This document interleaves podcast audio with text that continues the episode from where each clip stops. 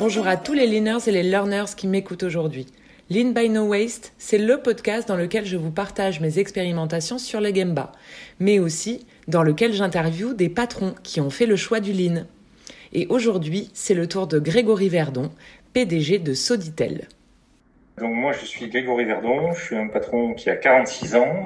Euh, j'ai eu la chance de récupérer l'entreprise familiale de mon papa, d'abord en travaillant avec lui euh, au début des années 90, et puis à son décès en 98, j'ai pris la suite de l'entreprise. Une entreprise qui est basée donc à Pessac, à côté de Bordeaux, entreprise familiale, euh, qui revendique ses valeurs familiales de manière assez forte parce qu'on a voulu conserver ces, valeurs-là, y compris encore aujourd'hui, malgré le fait qu'on soit 60 dans l'entreprise, avec cette proximité, cette relation collaborateur qui nous tient à cœur. Et en fait, on travaille dans tout ce qui est euh, services euh, et, et, et, travaux autour de, du domaine électrique. Pour faire simple, dans le bâtiment, on installe, on maintient et on rénove des installations électriques, euh, soit de la lumière, soit des prises de courant, soit ce qu'on appelle du courant faible, plus précisément, des systèmes de badge, des caméras de surveillance, etc. Voilà, et on travaille principalement avec des bailleurs sociaux et des syndics de copropriété sur la région de Bordeaux et aux alentours. Voilà. En gros, euh, la présentation d'entreprise, on fait 6 millions, un peu plus de 6 millions d'euros de chiffre d'affaires en 2020. Euh, et on a donc 62 collaborateurs. Quand bon. j'ai repris l'entreprise, on était 5. Ah ouais. Donc plutôt dans le secteur du bâtiment, en fait, hein, tu es, pas mal euh, lié au secteur du bâtiment, c'est ça? Euh, Ouais, on ouais. est lié au secteur du bâtiment, et, euh, mais on a quand même cette, cette particularité de faire du dépannage. Donc on a beaucoup de services aux entreprises à travers cette, ces missions de dépannage. Donc on intervient très régulièrement chez des locataires, des copropriétaires, etc. pour aller dépanner l'interphone de Monsieur Durand ou le système d'antenne de Madame Michu. Ok. Donc Grégory, euh, la raison pour laquelle euh, bah, j'ai voulu t'interviewer aujourd'hui, c'est parce que tu es un patron lean, c'est comme ça qu'on les appelle, et donc euh, je voulais voilà que tu puisses nous partager, partager aux auditeurs, qu'est-ce qui t'a amené et qui a amené Soditel à plonger dans l'aventure l'aventure lean aujourd'hui. Alors, c'est euh, en fait, j'ai intégré en 2013 un mouvement qui s'appelle le CJD, le Centre des jeunes dirigeants. Et dans le cadre de ce mouvement, en fait, on a des commissions, tout, toutes les, on a des commissions tous les ans auxquelles, auxquelles on s'inscrit et qui nous permet de faire un travail de groupe avec sept ou huit dirigeants d'entreprise. Cette commission est animée par un, par un expert dans un domaine ou un autre. Et donc, en première année au CJD, il y a une commission qui s'appelle Découverte Pro, qui est, une commission qu'on appelle miroir, où on vient construire une problématique nos pairs et on travaille dessus. Et puis en deuxième année, il s'agit de choisir une, une, commission parmi un catalogue de, de X, euh, X commissions. Et dans ce contexte-là, en fait, euh, il y a un, ami qui est devenu un ami entre-temps qui s'appelle Christophe Riboulet, euh, qui est venu me trouver en me disant Greg, ce serait intéressant que tu viennes rejoindre notre commission. Je, je, suis sûr que ça peut, ça peut être intéressant pour ta boîte, etc. Et puis il m'a il, il convaincu, donc du coup euh, j'ai rejoint en deuxième année au CGD cette commission qui s'appelait Agilité à l'époque. Et euh, lui avait déjà un petit train d'avance sur nous parce qu'il avait rencontré Michael Vallée quelques années plus tôt, et donc il avait déjà entamé cette démarche dans son entreprise et il portait cette idée de la transformation ligne euh, dans sa boîte et à travers le CGD dans les boîtes euh, dans les boîtes effectivement qui, qui étaient présentes au CGD. Donc euh, voilà, j'ai rejoint cette commission et puis j'ai amorcé avec lui ce, ce démarrage dans un premier temps avec ce qu'on appelle des talks, des des, des, des documents qu'on affiche au mur où on demande à nos collaborateurs de marquer les problèmes et puis petit à petit on a déployé d'autres choses et puis on a changé la culture de l'entreprise. Avec ça, on en parlera peut-être plus tard.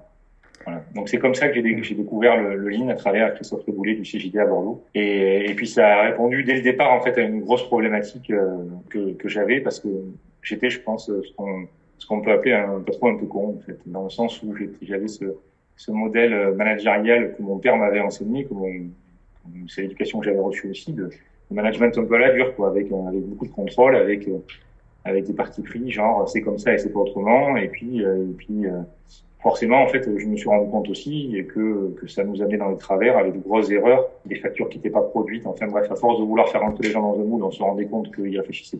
Et donc, il était venu, le, le, ça coïncidait assez bien en termes de, en termes de planning entre cette rencontre de Christophe au CJD et puis les problèmes que j'avais à ce moment-là dans l'entreprise qui, qui était en croissance avec des nouveaux, des nouvelles difficultés, ça matchait assez bien et finalement, voilà, ça s'est fait assez naturellement en fait. Ça a été une réponse à mes questions. Alors, tu m'as tendu la perche tout à l'heure et du coup, je, je, je, la prends au vol. Tu parlais de culture, de changement culturel. Euh, Est-ce que ouais. tu peux en dire un petit peu plus? Parce que c'est un grand sujet, ça, dans les entreprises. Euh, euh, comment on, on, change une culture D'ailleurs, est-ce qu'on change une culture? Comment elle évolue euh, vers une culture éventuellement plus euh, lean ou plus orientée and support que euh, commandant de contrôle, comme tu le mentionnais éventuellement tout à l'heure Ouais. comment je pourrais dire ça en fait? Euh, je, je, pense en fait que dans, dans notre dans notre façon d'être historiquement, même avant de commencer le Lean, on avait, enfin moi j'avais cette vision de toujours essayer de faire mieux, cette vision de l'amélioration continue, mais c'était pas inscrit dans un modèle auprès de mes collaborateurs en fait. Le Lean m'a permis ça en fait, c'est-à-dire de d'inscrire tous mes collaborateurs autour de cette démarche euh, commune qui est comment on améliore systématiquement nos, processus et nos méthodes et nos standards et faire en sorte que la, façon, la façon dont on fait les choses demain soit meilleure que celle qu'on a fait aujourd'hui.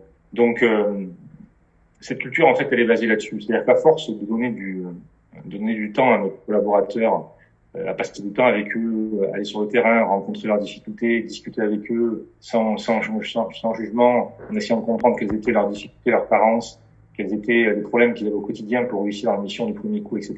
À force de faire ce travail-là, en fait, les gens ont changé. C'est-à-dire qu'ils ont commencé à se livrer assez facilement sur leurs difficultés, ce qui n'était pas tout le cas avant. Hein.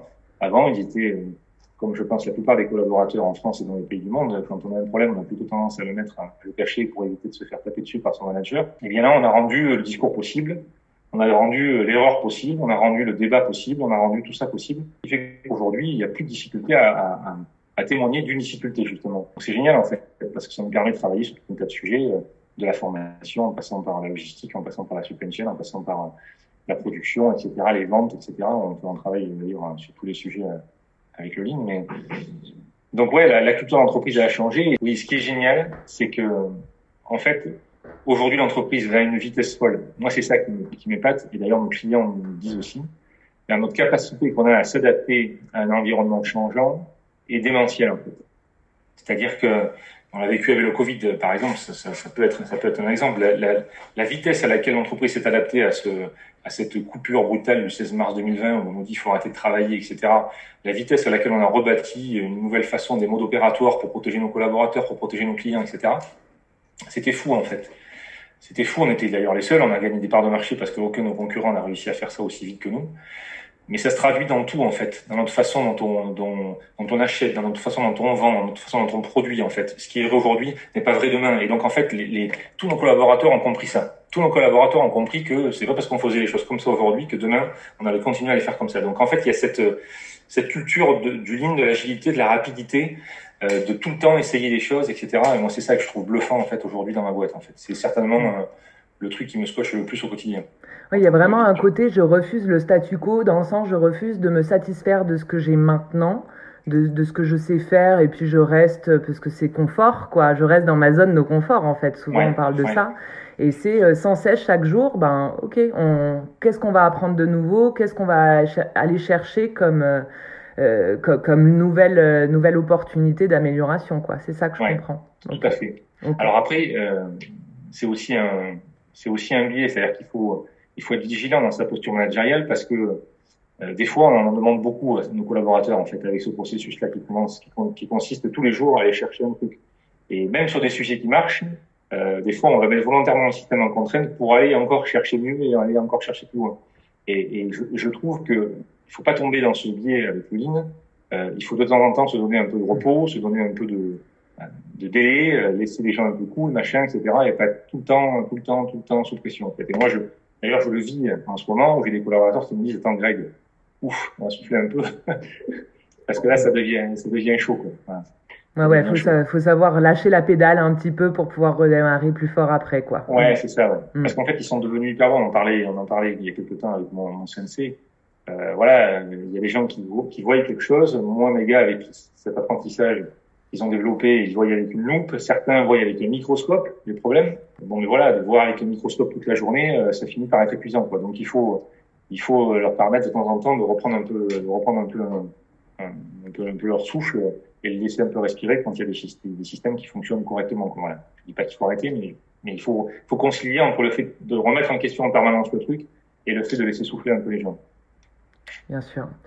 Est-ce que tu as euh, des, des, exemples pour qu'on rentre un petit peu dans la matière, tu vois, dans le concret? Là, on, est, on, on parle plus d'une partie managériale, plus culturelle, ouais. plus comment ça s'inscrit en fait dans le, une transformation, je dirais, euh, cognitive, mais on dit souvent, je crois que c'est Michael qui dit souvent ça, euh, le, le, le, le lean, il, il, implique une révolution cognitive avant d'être une révolution organisationnelle, en fait, en réalité. Ouais. Donc, donc c'est exactement ce que tu nous présentes là.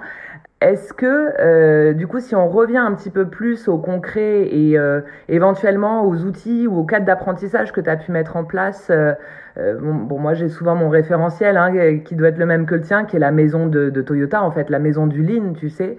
Est-ce que tu as des exemples d'outils, donc de cadres d'apprentissage que tu as mis en place? Et du coup, si tu peux nous expliquer peut-être un outil ou deux, comment ça s'est fait, comment euh, comment, euh, comment ça s'est traduit chez Soditel et euh, du coup les, les, résultats de, de cette aventure-là.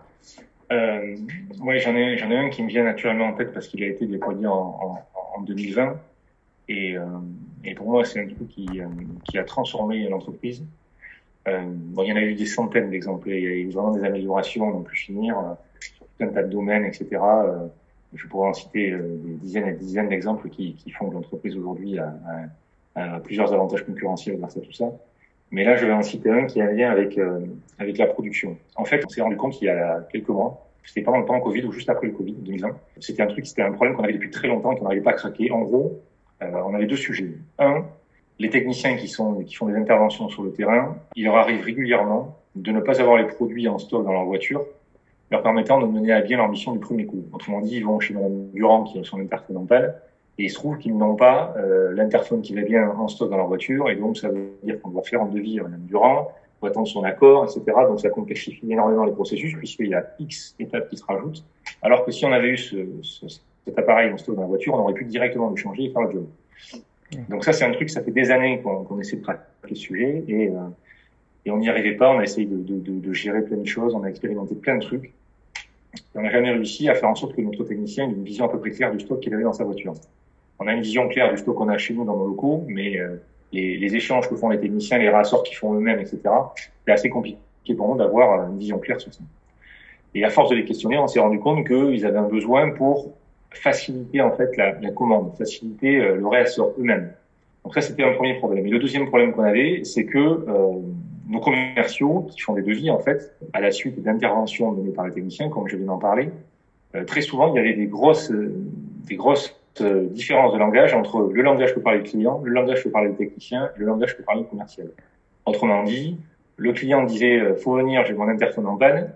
Le technicien allait sur place et disait euh, il faut remplacer le, combiné d'interphone numéro référence 5812 de tel fabricant. Et quand ça arrivait au commercial faisait le ben, le commercial il tapait ça sur notre ERP et puis cette référence n'existait pas, etc. Donc personne ne parlait le même langage et on n'arrivait pas à trouver euh, la solution à nos problèmes. On était obligé de renvoyer les techniciens sur place, faire des photos. Des fois, ça prenait des dimensions euh, hallucinantes et ça coûtait un truc monstre à, l'entreprise et au client au final, euh, aussi bien d'ailleurs en, temps qu'en argent.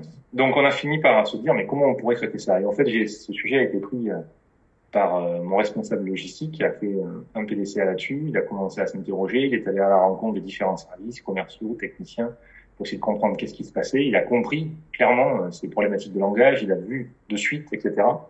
Qu'est-ce qu'il pouvait faire, etc. Puis, euh, et puis il me dit, euh, j'ai peut-être une option, j'aimerais expérimenter un truc, j'aimerais faire une, une e-boutique interne à l'entreprise en fait. Et cette e-boutique, un genre de d'Amazon interne à l'entreprise, permettrait d'une part au technicien de faire le réassort de produits dont il a besoin, et puis d'autre part, le technicien, un peu comme on va sur Internet pour chercher la référence de tel ou tel truc, eh bien là, on irait sur le site internet en question pour aller chercher la référence du combiné, pour aller chercher la référence du Google pour aller chercher la référence de l'antenne. Et donc, euh, on a commencé à faire une petite réunion pour essayer de bâtir un référentiel commun, voir euh, quelles sont les références qui parlent à tout le monde, comment les mettre en place, etc., etc. Puis on a fait une, il a commencé, ce gars-là qui n'a aucune compétence en informatique, hein, aucune. Il a commencé à bosser, une heure par-ci, une heure par-là. Il est allé prendre sur sur internet des, ce qu'on appelle des templates pour créer sa, sa son e-shop, son e-shop.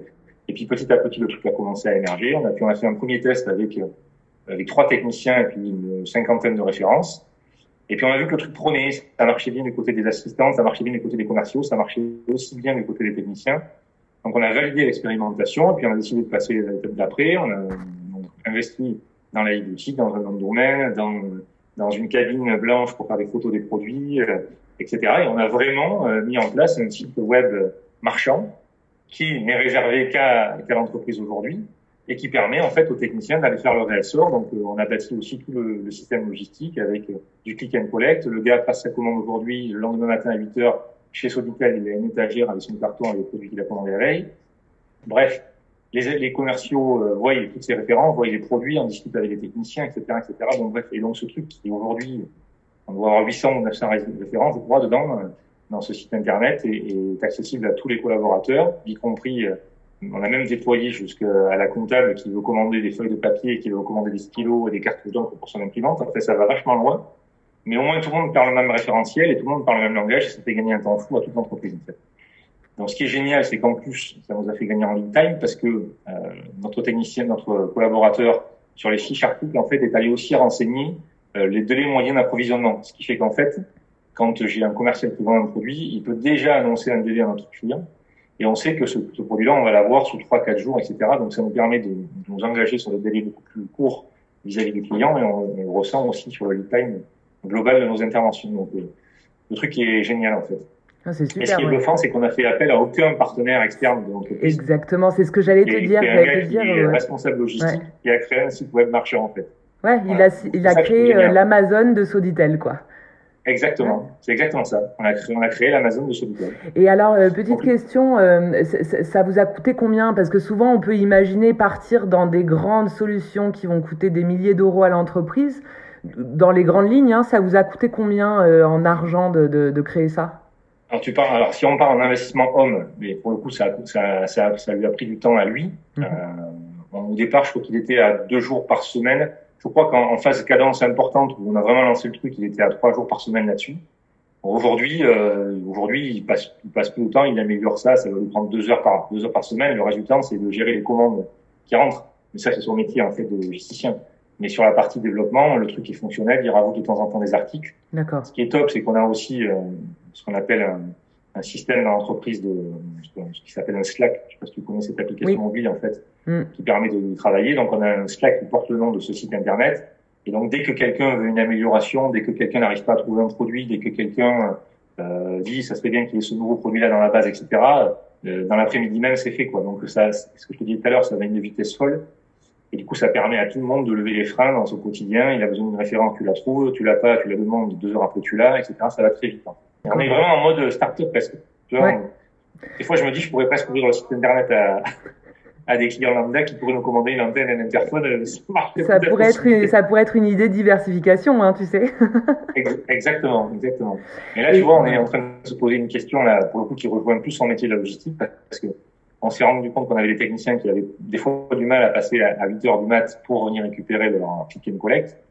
Donc là, on est en train d'envisager de la livraison pour nos techniciens euh, avec deux possibilités qu'on va expérimenter, je pense. La première, c'est qu'on a un fournisseur sur lequel on s'appuie, qui a plusieurs entités à Bordeaux présentes physiquement, qui est capable de nous mettre à disposition des, euh, des boîtes, tu sais, avec un code, machin, etc., où tu, tu peux récupérer tes produits à n'importe quelle heure du jour et de nuit. Euh, mais ce qui m'intéresserait le plus, c'est d'arriver à livrer mon technicien sur une intervention. C'est-à-dire que si je sais qu'il est de 10h à midi à la résidence Artempion chez Monsieur Durand, eh bien, je viens livrer entre 10h et midi euh, des produits dont il a besoin pour aujourd'hui, pour demain ou pour après-demain. On est, on est en plein juste à temps hein, quand tu parles de ça, on est en Exactement. plein dans ces règles-là, ouais. Mm. Exactement. Alors justement, j'allais te poser la question. Euh, bon, déjà, dans, juste pour résumer ce que tu viens de dire, moi, de ce que j'ai compris, euh, ce qui est intéressant de voir comparé à ce qui peut être fait plutôt traditionnellement dans les entreprises, qui vont aller chercher à l'extérieur, en fait, quand elles ont pas, elles croient ne pas avoir la solution en interne, elles vont plutôt euh, soit demander à des offreurs de solutions, des consultants, etc., de trouver des solutions pour elles. Euh, et euh, éventuellement dépenser, euh, dépenser des, des, milliers des cents pour pouvoir déployer de telles solutions qui au final on ne sait pas si ça marche. c'est toujours la grande question. Là, de ce que vous avez fait, c'est un petit peu différent comme approche. C'est que déjà, euh, j'ai entendu qu'il y a eu des, des, passes de test. Donc, vous êtes allé vraiment euh, par petits pas. Euh, ça s'est développé en interne. Donc, c'est un gars en interne qui a eu cette idée-là et qui a déjà développé un test pour voir si bah, le produit était était viable. Euh, ça, ça, vous l'avez développé en combien de temps? Tu as une idée du temps que ça vous a pris ou pas, à peu près? Ouais, écoute, j'ai fait le. C'était juste après le Lean Summit qu'on a fait en septembre 2020, je crois, en visio, euh, il me semble. Euh, ouais, donc il est, est venu ça. me trouver, euh, en, il est venu me trouver fin septembre 2020. Et, et on a commencé la phase expérimentale avec trois techniciens en mi-novembre, je crois, mi-novembre ou début décembre. Tu vois, été assez vite. C'est hyper rapide, c'est hyper ouais. rapide. C'est vrai que quand tu veux mettre un logiciel méga compliqué avec beaucoup de beaucoup d'options et compagnie, ça prend beaucoup plus de temps déjà à mettre en place. Et puis derrière, il y a toute la conduite du changement, tout l'apprentissage, toute la formation à faire, les résistances qui vont avec. Enfin, c'est toujours pareil, quoi. Alors que là, la, la, la façon dont vous avez abordé le, le sujet est complètement différente. Euh, autre chose aussi, c'est la, la, question du coup que je me pose derrière ça, c'est donc là tu, nous expliques euh, toute cette transformation. En quoi le lean, si on prend un peu de hauteur et puis pour aider un petit peu les auditeurs qui nous écoutent, qui sont pas forcément dans ton entreprise, donc euh, il faut imaginer tout ça. Euh, en quoi le lean vous a aidé à développer cette solution? Alors je pense en fait que déjà le lean ça a permis de voir ce problème en fait. Ça c'est le premier point. C'est-à-dire que potentiellement je je pense que si euh, si on n'a pas le lean, on n'est pas capable de se poser, d'aller faire ce travail sur le terrain, on n'est pas capable de se poser pour se dire tiens, il y a peut-être un sujet à améliorer là-dessus, tiens, il y a peut-être ça à faire, tiens, t'as vu, euh, le commercial il s'est chier là, ça fait deux heures qu'il attend euh, sa référence, etc. Je pense que dans la plupart des boîtes, en fait, les gens ne se posent pas ces questions. C'est l'idée de, de, cette, de cette loupe dont je te parlais tout à l'heure, du microscope, en fait, tu vois. Donc, euh, la plupart des boîtes, en fait, elles pensent que ça marche. Moi, je le vois hein, dans mon entourage, j'ai plein de copains, hein, ils sont convaincus que dans leur entreprise, ça fonctionne. Et il m'est arrivé de faire quelques gambas chez eux pour déconner comme ça et en deux heures de leur montrer euh, tout un tas de trucs qu'ils ne, ne voyaient pas eux. Tu les as démoralisés. Par le travail de questionnement, etc. Comment? C'est toujours tes copains? ouais, Oui, ça l'est toujours. Je les ai convertis au lean entre temps. Mais euh, ouais, c'est-à-dire qu'en fait, euh, du point de vue du patron, en fait, la plupart du temps, on est convaincu que tout se passe bien dans nos boîtes. C'est ça le truc en fait. et c'est d'ailleurs un peu anxiogène parce que quand on commence à faire du gamba et aller sur le terrain et voir ce qui se passe réellement et à poser des questions, sans jugement, simplement en libérant la parole de nos collaborateurs, eh bien là on commence à se rendre compte de choses qui sont assez déroutantes en fait. Qui, de notre point de vue, nous paraissent d'ailleurs sur, surréalistes en fait. Moi j'ai des exemples, là aussi des milliers d'exemples. quoi. Là par exemple, hier j'ai fait un gamba sur un chantier neuf euh, où on travaille en construction, en construction neuve. Donc j'ai une collaboratrice ici qui passe des heures et des heures à faire des plans euh, qu'elle met un jour indice A, indice B, dès qu'il y a un truc modifié par l'architecte, etc. Et donc elle passe des heures à faire ça, elle fait des jolis bordereaux, elle est marquée indice A, elle tient un jour le truc, c'est nickel, le truc est nickel. Sauf que quand on va sur le terrain, en fait, on se rend compte que le collaborateur euh, travaille pas avec le bon plan, en fait. Il n'a pas été routé, en fait, du dernier plan un jour. Tu vois? Alors, euh, elle dit, mais je comprends pas, je l'ai donné au chargé de projet, le dernier plan un jour. Ben oui, mais le chargé de projet, il n'a pas donné au collaborateur. Donc le mec produit des choses qu'on va devoir péter parce qu'entre temps le truc a été modifié. Et c'est tout, tout, ce que tu dis, c'est tout l'intérêt des Gemba Walk. C'est du coup aller sur le terrain, exactement. se rendre compte en fait de, de, de la vérité, quoi. C'est chercher la vérité. C'est ça. Sans exactement. jugement. Mais je t'assure, je t'assure que 90% de mes, de, mes, de, mes, de mes confrères dans le bâtiment sont convaincus que tout fonctionne bien dans leur entreprise. Et ouais. Ils sont convaincus que c'est ça qui est déroutant en fait. Ouais. Mais moi, moi-même, hein, quand je vais sur, quand je vais hier sur ce chantier, je me dis à première vue, tout, tout se passe bien. La vitrine que derrière, tu, alors en plus, tout ça est transparent. C'est-à-dire que le collaborateur, qu'est-ce qui va se passer? Dans les faits Il a fait une boulette, la prise n'est pas au bon endroit, on va s'en rendre compte. Il a pété au marteau-piqueur, il a passé deux heures à faire ça, et puis le truc va passer, euh, personne ne va s'en apercevoir, si tu veux. Hein. C'est à la fin du chantier, quand tu vas voir que tu avais prévu 2000 heures, que tu en as passé 3000, que c'est là que tu vas te dire, putain, il y a un truc qui a merdé. Mais ça sera déjà trop tard, en fait, tu vois. C'est clair.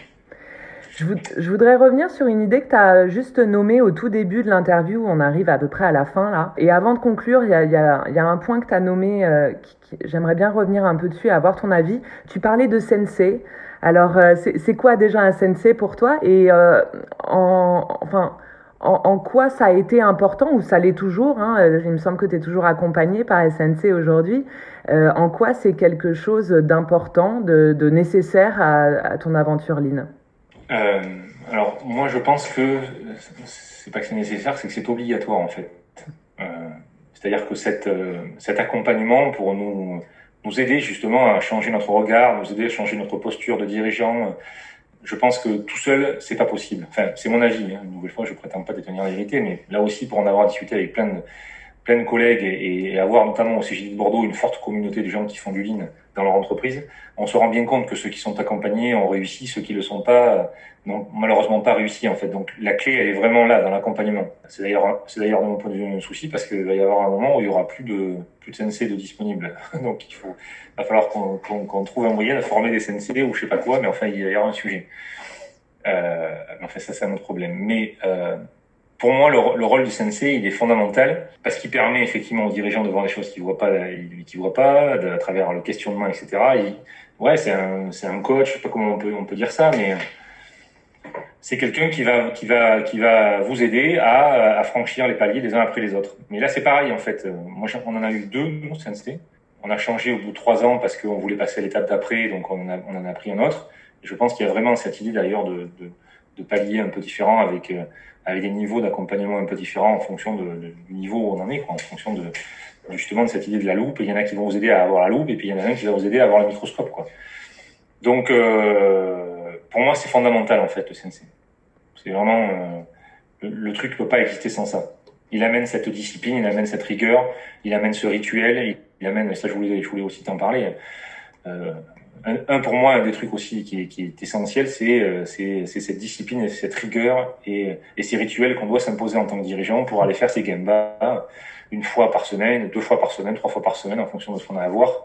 Et c'est quelque chose qu'il faut qu'il faut s'obliger en fait. Et oui. C'est quelque chose c'est vraiment des, des, des rendez-vous euh, qu'il faut prendre dans l'agenda parce que c'est intéressant de voir euh, comme euh, tu sais souvent on parle de job égal work plus kaizen euh, et, et c'est hallucinant de voir dans le, le dans le, le, le, comment dire le quotidien et puis dans l'urgence aussi du quotidien comme on est appelé et attiré vers le work et vers l'urgence en fait du work.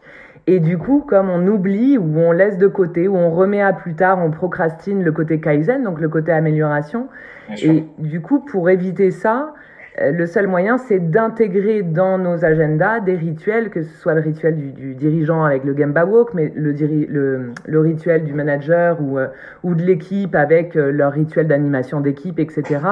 D'avoir des temps dédiés à la partie amélioration autant que des temps dédiés à la partie work, quoi. Exactement. Mm. Et moi, c'est, tu vois, je me, mon sensei m'a, m'a, indiqué que, enfin, m'a préconisé de faire, euh, tu vois, j'en ai un là, ce qu'on appelle un plan avec mes semaines, je fais mes ronds, mes triangles, etc. C'est une discipline aussi qui permet de s'engager et d'essayer de, tenir ses engagements. Donc, je m'impose d'aller voir tous mes services de l'entreprise une fois par semaine et faire ce travail de gamba avec eux. Euh, bon, des fois, j'y arrive pas parce que j'ai une priorité par ailleurs, parce que ce jour-là, il y a un client qui m'a imposé un rendez-vous, etc mais euh, c'est quelque chose que j'essaie de, j'essaie de me tenir, tu vois. donc je remplis mes petites mes petits ronds avec mon petit stylo euh, pour euh, m'obliger à faire ce travail-là en fait. Et, et aujourd'hui, mon rôle de dirigeant, c'est un truc aussi, aussi j'ai tendance à, à, répéter souvent hein, aux gens qui me posent la question. Moi, mon métier de dirigeant, il a changé en fait depuis que je fais du ligne. Et encore plus depuis deux ans où là, j'ai pris une autre dimension avec ce nouvel accompagnement où, où là, mon job, moi, c'est que ce que me transmet mon CNC, je le transmets à mes managers intermédiaires pour qu'eux le transmettent à leur tour en fait à, à nos collaborateurs. Donc on est dans cette idée de, de, de, de, transmission. Et donc en fait, je passe mon temps à faire du ligne dans l'entreprise en fait. Mm. Ça, ça, peut en inquiéter certains patrons qui nous écoutent, mais je passe mon temps à faire ça. Je passe euh, sur mes euh, sur mes dix demi-journées de, de, de semaine je dois passer euh, allez, six demi-journées à faire du ligne, à faire du game. Mais en fait, ce que tu es en train de dire, ça me fait penser à une discussion euh, que j'avais. Alors, euh, je crois que c'était avec Catherine et, et Michael. On avait une, il y avait une discussion autour du fait que et puis d'ailleurs c'est le bouquin qu'ils ont écrit hein, avec Jacques et Frédéric aussi, euh, la, stratégie Lean, c'est qu'à un moment donné, tu es en train de dire que le Lean c'est la stratégie, c'est pas un projet en plus ou euh, un, chantier, voilà, chantier amélioration continue qui est donné aux responsables, je sais pas, amélioration continue ou aux responsables de prod ou euh, logistique ou peu importe. Euh, c'est le sujet du patron et comme ça devient la stratégie de l'entreprise, bah c'est ton boulot à plein temps quoi. Ouais, c'est ça, exactement. Mm. C'est exactement ça. Donc, euh, alors après, il y a des, il y a des, tout n'est pas rose non plus, hein, mais, euh, mais effectivement, c'est ça. Euh, de toute façon, la seule chose dont on parle quand on fait des entretiens de recrutement, c'est de ça, en fait. Le truc, c'est, c'est, c'est notre modèle, en fait. Tu oui.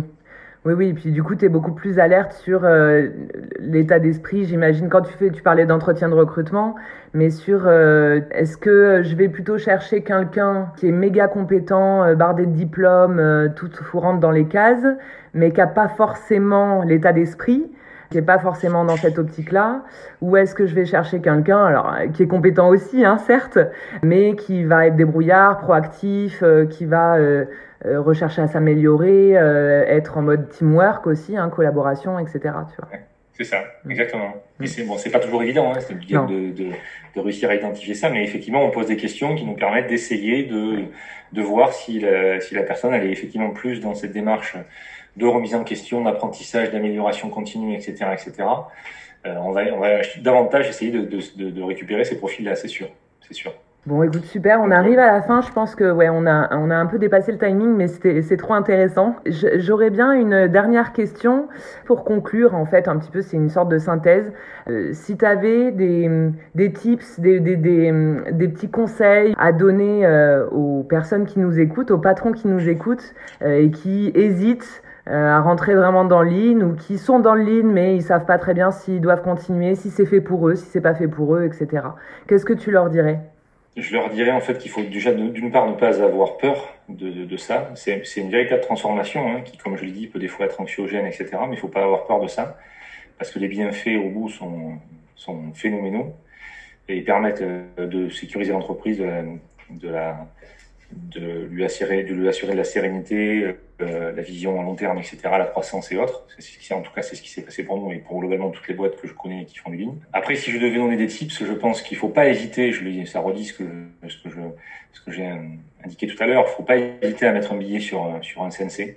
Pour moi, même si ça coûte cher, une nouvelle fois l'argent que ça va vous coûter, vous allez récupérer euh, euh, à puissance 3, 4, 5 ou 10 il ne faut pas avoir peur de ça. Et puis après, effectivement, il y a cette idée de rituel, je reviens là-dessus. C'est, c'est une des clés en fait du déploiement du ligne, hmm. cette idée de rituel euh, qu'on, s'oblige à aller euh, x fois par, par semaine, euh, faire des game aller sur le terrain, voir nos collaborateurs, discuter avec eux, en bienveillance, sans jugement. Et le truc fondamental en fait, c'est que si les gens n'y arrivent pas, c'est que vraisemblablement c'est pas qu'ils sont pas bons, hein, c'est simplement qu'on leur a pas donné la formation, qu'on leur a pas donné le matériel, qu'on leur a pas donné l'outillage leur permettant de mener à bien leur mission. Donc, euh, le premier responsable de tout ça, c'est le dirigeant. Donc ça, c'est aussi un changement de posture qui est radical, mais qui doit s'accompagner et qui doit être euh, un des piliers de votre transformation ligne ce changement de posture du dirigeant qui consiste à dire bon mais euh, s'il n'y arrive pas c'est pas qu'il est con c'est simplement que euh, j'ai pas je lui ai pas donné tout ce qu'il fallait pour réussir. Voilà. Donc ça aussi ça peut être un peu anxiogène parce que du coup on, récupère, tout ce qui va pas dans une entreprise mais c'est le rôle du dirigeant Ouais, il y a un sacré travail sur, sur soi-même hein, quand tu dis ça, un travail sur son ego, sur, euh, sur, sur soi en tant que dirigeant. C'est, c'est, ouais, c'est, il y a, y a du chemin. On sent que tu as parcouru du chemin en tout cas. Ouais. Alors, j'irai pas jusqu'à dire que quand on fait du lean, il faut faire une thérapie, mais pas loin. c'est peut-être le lean, la thérapie, en fait. On sait pas. C'est possible. C'est possible. Bon, écoute, Grégory, super. Merci beaucoup pour, euh, pour ce témoignage. Et puis, euh, et puis, bah, longue vie à Soditel, alors. Merci beaucoup. Merci à toi. Voilà, c'est terminé pour cet épisode. J'espère qu'il vous a plu et je vous invite à le partager autour de vous pour diffuser l'esprit du Lean. Je vous invite également à vous abonner à ma newsletter pour pouvoir recevoir chaque épisode dès sa sortie sur les ondes. Il me reste plus qu'à vous dire merci, bravo et keep learning.